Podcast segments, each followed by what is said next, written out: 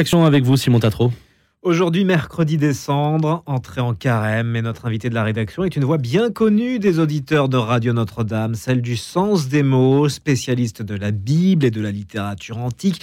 Christine Pellistrandi a longtemps été chercheur au sein du CNRS, à la section latine de l'Institut de recherche et d'histoire des textes.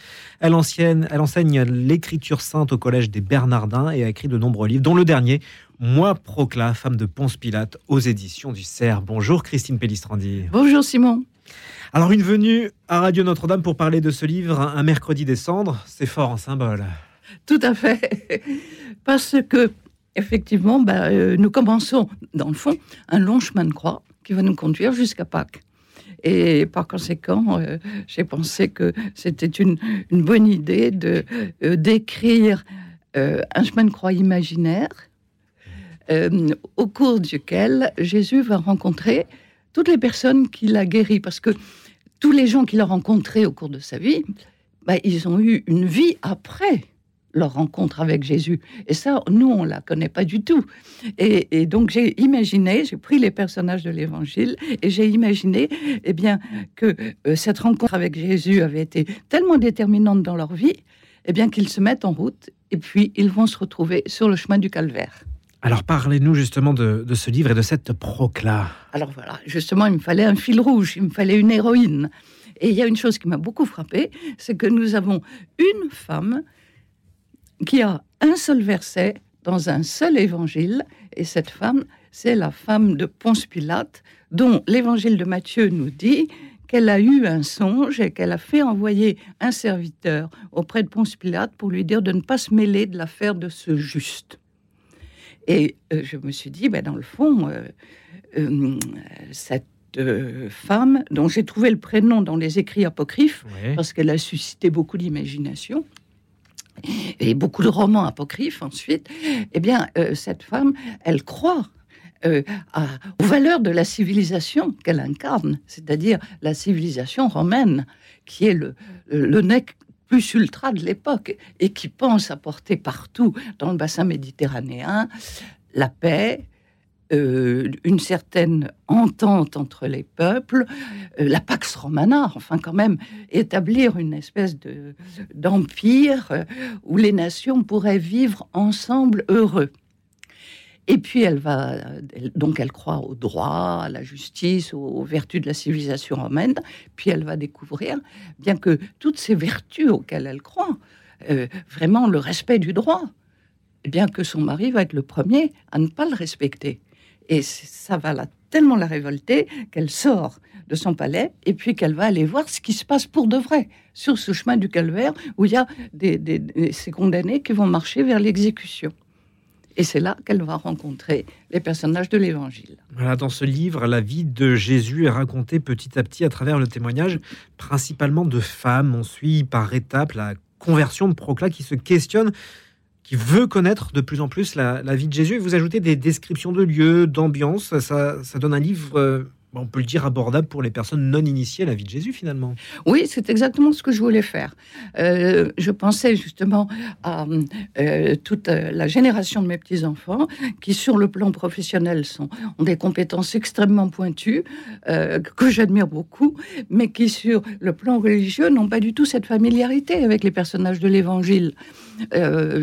et par conséquent, ce qui est intéressant, si vous voulez, c'est de s'adresser justement à des gens pour essayer de les introduire dans un récit qui les intéresse et qui les amène à se poser des questions sur des problèmes d'idéal et de valeur. Procla, elle a un idéal qui est cet idéal d'apporter la paix au nom du droit, au nom de la civilisation, euh, au nom d'une éthique. Et puis voilà qu'elle rencontre quelque chose qui la bouleverse complètement, la foi en un Dieu unique, alors qu'à cette époque-là, il y avait une multitude de dieux, et de dieux faits à l'image des hommes et qui passaient leur temps à se disputer, c'est la mythologie, qu'il y avait euh, justement une éthique de gouvernement, et elle va découvrir autre chose, et surtout des personnes et des personnes qui ont été transfigurées, transformées, guéries euh, par Jésus. Et donc, elle va les écouter elle va écouter leur témoignage. C'était une manière justement d'introduire dans le récit de l'Évangile euh, euh, ces personnages autour de Jésus. Alors, à la lecture de Moi Procla, femme de Ponce Pilate, je me suis demandé s'il n'y avait pas eu une petite influence de l'évangile selon Pilate d'Éric Emmanuel Schmitt, où le lecteur est aussi plongé dans la psychologie d'une personne romaine qui s'intéresse à Jésus? Non, pas du tout. Pas du tout. Je vais vous dire pourquoi. Parce que euh, j'ai l'habitude, par euh, l'enseignement que je donne aux Bernardins et dans ma paroisse, de faire toujours des études euh, bibliques très rigoureuses du point de vue exégétique. Et là, les éditions du CERF m'ont demandé de faire un vrai récit et un récit romanesque. Et j'ai voulu entrer dans le roman. C'est pour ça que j'ai voulu décrire des lieux. C'est pour ça que j'ai voulu laisser mon, mon imagination s'emparer des personnages pour leur donner une consistance très humaine et très réaliste. Euh, justement, vous vous rendez bien compte de l'atmosphère juive de ce temps, des conflits entre pharisiens et zélotes des différentes ethnies, du sentiment de révolte qui habite la ville de Jérusalem. Ben oui, parce que c'est une, une ville qui est occupée. Alors, ce que je trouve euh, terrible, c'est que on se rend compte de la, la, la puissance euh, de la force occupante. Euh, euh, Pilate n'a qu'une frousse, c'est que ça dégénère et qu'il y ait des émeutes, qu'il y et qu'il y ait du sang versé, et qu'il y ait un rapport qui soit fait à l'empereur de Rome pour dire qu'il y a du désordre dans cette province. Et par conséquent, euh, on, sent euh, le poids de la puissance romaine, de la puissance occupante, et d'un peuple qui continue à espérer qu'il y aura un Dieu qui fera un miracle et qui rétablira le royaume d'Israël. Euh, c'est ce que l'on voit dans le chapitre 24 de Saint Luc, avec les, après la mort de Jésus, les, deux apôtres qui marchent, et puis ce personnage inconnu qui s'approche d'eux et, et qui, qui leur demande pourquoi ils sont tristes. Oui, nous espérions qu'il rétablirait la royauté en Israël. Et par conséquent, vous voyez, on est dans un climat politique tendu. Vous donnez la parole à des personnes qui sont mentionnées dans l'Évangile, imagine leurs pensées, l'éclectisme des personnages peut nous permettre de nous identifier à l'un d'eux et de se questionner sur sa relation à Jésus et par quels moyens nous parle-t-il le plus finalement? Bien, justement, c'est ça ce qui est intéressant, si vous voulez. Euh, il y a des personnages qui sont comme ça euh, euh, mentionnés dans l'Évangile. Par exemple, j'ai pris l'exemple d'un scribe. Les scribes font partie, si j'ose dire, entre guillemets, des méchants. Parce qu'au moment de la Passion, on nous parle des scribes, des anciens et des grands prêtres, qui sont le groupe des trois, des trois, des trois autorités qui vont contribuer au procès de Jésus et à faire condamner Jésus. Et euh, j'ai pris le personnage d'un scribe parce que nous avons euh, plusieurs péricopes dans les synoptiques, et en particulier dans l'évangile de Marc, où nous avons une rencontre en tête à tête entre un scribe et Jésus. Et euh, le scribe demande à Jésus ben, Qu'est-ce que je dois faire de bon pour la vie éternelle? Jésus aurait pu l'envoyer promener en lui disant écoute, écoute, tu sais ça mieux que moi. voilà. Et Jésus entame le dialogue avec lui. Donc il entame le dialogue avec tout le monde. C'est ça ce qui est intéressant. Et à la fin, il lui dit, tu n'es pas loin du royaume des cieux. Donc je me suis dit, c'est très intéressant de montrer que tout le monde, même ceux qui lui sont a priori opposés, ont un rapport avec Jésus. Et D'où la présence de deux autres personnages très importants, dont les pharisiens, qui font partie des notables, Joseph d'Arimathie et Nicodème, qui font partie de ceux qui vont avoir le courage d'aller voir le gouverneur Pilate pour lui demander l'autorisation d'enlever le corps de Jésus de la croix. Car euh, le fait de laisser pourrir un corps sur une croix faisait partie du châtiment de la crucifixion. Et vous voyez, on touche du doigt, alors là, un problème d'éthique universelle que l'on retrouve euh, chez Sophocle avec Antigone. Un corps humain a le droit d'être enterré dignement. Dans les quatre évangiles, Procla et le songe qu'elle fait ne sont mentionnés que par Matthieu. Oui. Procla occupe pourtant une place très importante dans certaines traditions chrétiennes, notamment orientales. Que sait-on d'elle d'un point de vue historique? Pas grand-chose pas grand-chose parce que euh, tous les récits apocryphes, euh, le livre du coq, euh, les actes de Pilate, l'évangile de Nicodème, dans lesquels elle est citée, racontent tous des histoires qui, qui, ont été inventées après. Mais justement, ce qui est très important, c'est que nous avons toute une littérature post-canonique, si j'ose dire, après les évangiles, après le, qui sont des mines spirituel, parce qu'il y a des, textes absolument extraordinaires, et puis aussi l'origine de beaucoup d'histoires inventées qui ont euh, nourri d'ailleurs les représentations iconographiques. Mais euh, euh, nous n'avons pas de représentation de Procla et nous n'avons pas d'histoire, de, de, sources historiques sûres. Alors sur quels éléments vous avez travaillé pour la rendre bah, si vivante à vos lecteurs? Moi j'ai relu beaucoup de tragédies classiques. Ah Beaucoup de tragédies classiques, avec bonheur. Et je me suis dit, mais dans le fond, elle s'identifie à tous ces personnages. Alors certains épisodes pourront peut-être déstabiliser quelques lecteurs euh, rigoristes, formalistes euh, de, la Bible. Ainsi, euh, n'est-on plus tout à fait sûr que la femme adultère est été véritablement surprise en flagrant délit. Ainsi, la, Salomé du pied de la croix est-elle la, même que celle qui avait obtenu la tête de Jean-Baptiste? Vous attendez-vous à des critiques finalement par cette euh, forme de liberté? Forcément, il y aura des critiques, mais justement, l'intérêt de ce livre et l'intérêt de cette forme romanesque, c'était de prendre une liberté pour faire des personnages et les faire exister. Par exemple, on a cette figure de Salomé. Et Salomé, euh, qui a dansé, donc ça me permettait, si vous voulez, en même temps de faire une description qui soit agréable de, de, de, de, ce climat euh, qui se passait euh, au sein du palais d'Hérode, où il y avait des fêtes, où il y avait des festins, il y avait des banquets. Et tout cela nous est raconté d'ailleurs euh, dans l'évangile. Mais dans l'évangile, on s'en tient au fait avec la, la, fin qui est Donne-moi la tête de Jean-Baptiste sur un plat. Voilà. Et du coup, c'est moi, bien sûr, c'est sorti de mon imagination que Salomé va si vous voulez se, dire, mais dans le fond, inconsciemment, j'ai participé à cette condamnation, donc je vais aller marcher sur le calvaire. Si vous voulez, il y a toute cette part que j'ai imaginée en donnant une vie à ces personnages, de la même manière, la servante du grand prêtre, la servante du grand prêtre qui voit Pierre, qui identifie Pierre en lui disant, tu fais partie, toi aussi, de ceux qui sont avec Jésus, et qui finalement, voyant Pierre pleurer, et, comprenant ce qui se passe, se dit ah ben, puisque lui n'est pas capable de le suivre et qui je vais prendre sa place. Donc, si vous voulez, tout cela, oui, c'est mon imagination. Justement, à propos de votre imagination, toutes ces, figures féminines qui, que, que, Procla rencontre, euh, elles sont inspirées de textes bibliques ou bien vous avez laissé pour certaines d'entre elles une part à votre propre imagination? Les deux. Les deux? Ah Il y a à la, fois une bonne connaissance biblique, bien sûr, ah des personnages de, la Bible, et puis en même temps, je pense que c'est très important de leur prêter des sentiments et de les laisser s'exprimer. Et donc, les dialogues sont des moments importants. Très curieusement, elles étaient toutes là, écrivez-vous. Mais les compagnons de Jésus, où étaient-ils donc au moment de la crucifixion? La femme, la présence des femmes qui ont accompagné Jésus durant sa vie est d'autant plus frappante que les hommes, eux, sont presque totalement absents. C'est un message euh, que vous voyez dans ce contraste frappant? Bah, euh, ça, pose quand même un problème. Bah oui, Par conséquent, je pense justement que c'était l'intérêt.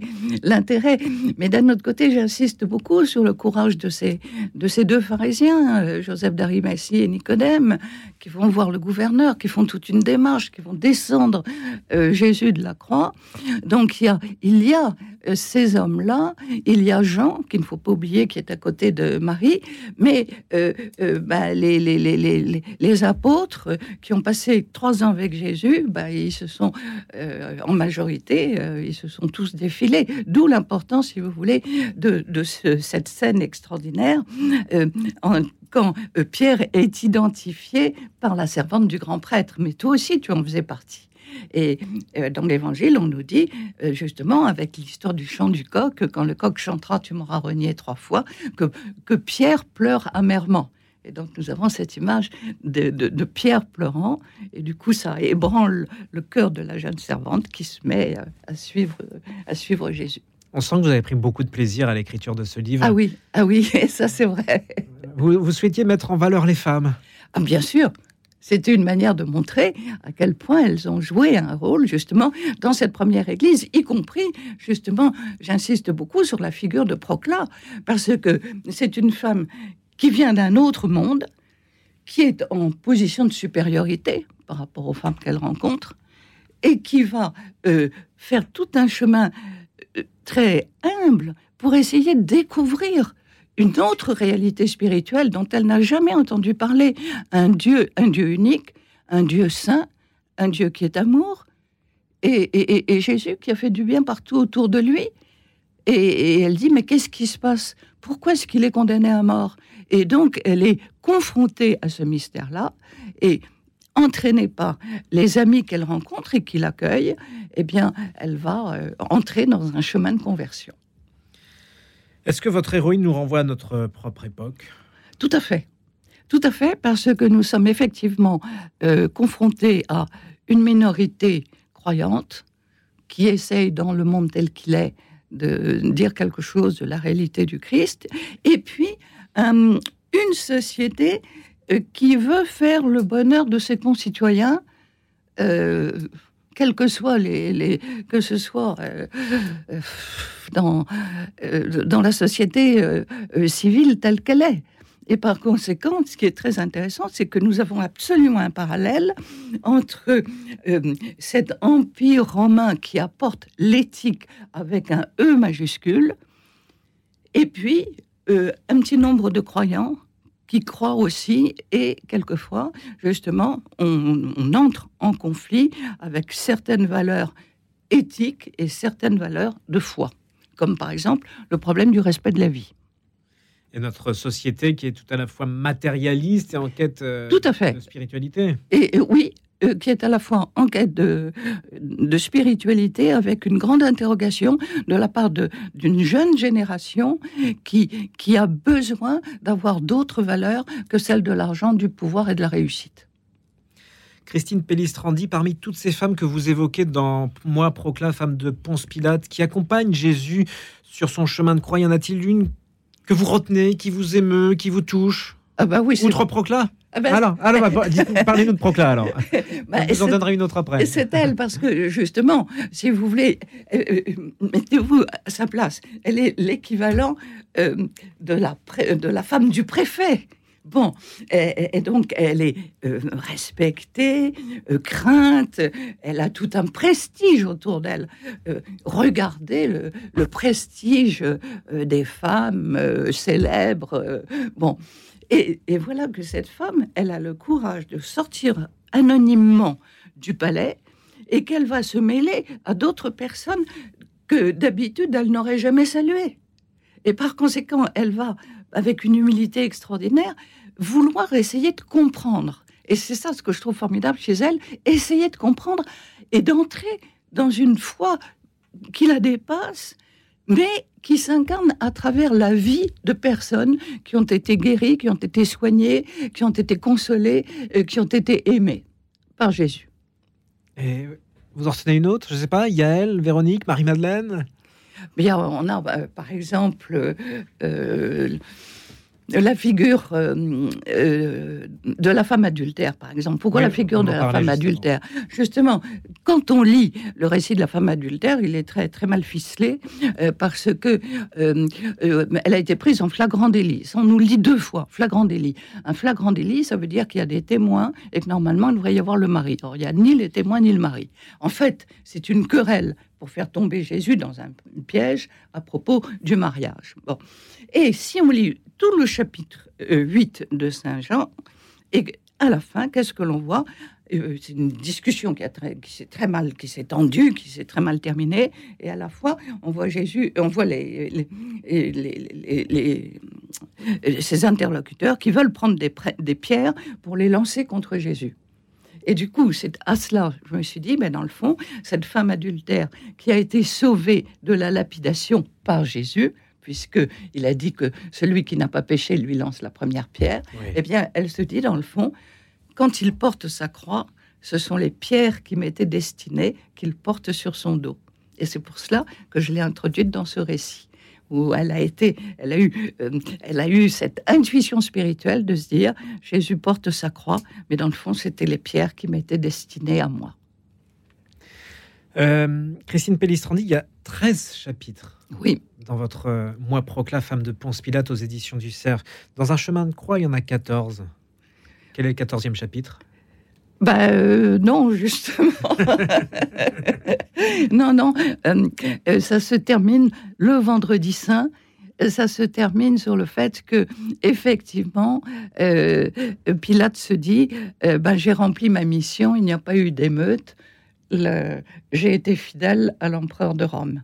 Mais ce qui n'empêche pas, Pilate peut-être. Euh, j'ai un de mes amis qui a lu le livre et qui m'a dit, dans le fond, euh, tu as l'image de Pilate euh, qui refoule dans sa conscience les remords qu'il a. et au contraire, tu as Procla qui assume le déni de son mari en allant sur ce chemin du calvaire.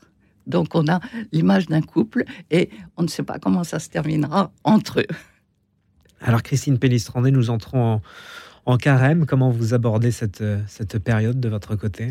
Ben, Je crois que c'est euh, un, long chemin de croix, euh, mais euh, qu'il faut essayer de préparer bah, justement en regardant vivre les personnages et, en regardant les signes que Jésus nous donne, en essayant de, si vous voulez, d'adopter ces scènes de l'Évangile pour les faire vivre pour nous parce que c'est quelque chose qui se passe aussi aujourd'hui, maintenant pour nous. Et c'est ce dont vous allez nous parler dans vos prochains sens des mots? J'espère. J'essaierai, j'essaierai. On est fidèle à ce, à ce moment qu'on partage, qu'on partage avec vous, Comment vous, vous préparez tout ça? Bien, si vous voulez, euh, je lis donc euh, les lectures euh, du jour à l'avance et je regarde s'il y a un mot particulier, une scène particulière où on, peut dire quelque chose. Et je pense que deux minutes d'antenne, c'est très très précieux et qu'on peut faire passer quelque chose en deux minutes. Et on aime beaucoup ce rendez-vous. Alors moi, Procla, femme de Ponce Pilate, quel est le prochain travail sur lequel vous êtes? Bien, écoutez, je pense que ce serait intéressant de faire quelque chose sur le livre de Job, parce que Job est confronté au mal et pose la question est-ce que euh, euh, est-ce que Dieu nous veut du mal ou au contraire est-ce qu'il veut nous sauver? Merci Christine Pellistrandi. Je rappelle que vous êtes spécialiste de la Bible et de la littérature antique. Vous avez longtemps été chercheur au sein du CNRS à la section latine de l'Institut de recherche et d'histoire des textes et vous publiez Moi Procla, femme de Ponce Pilate aux éditions du CERF. Vous étiez l'invité de la rédaction ce mercredi décembre. Merci d'avoir été avec nous. Merci beaucoup.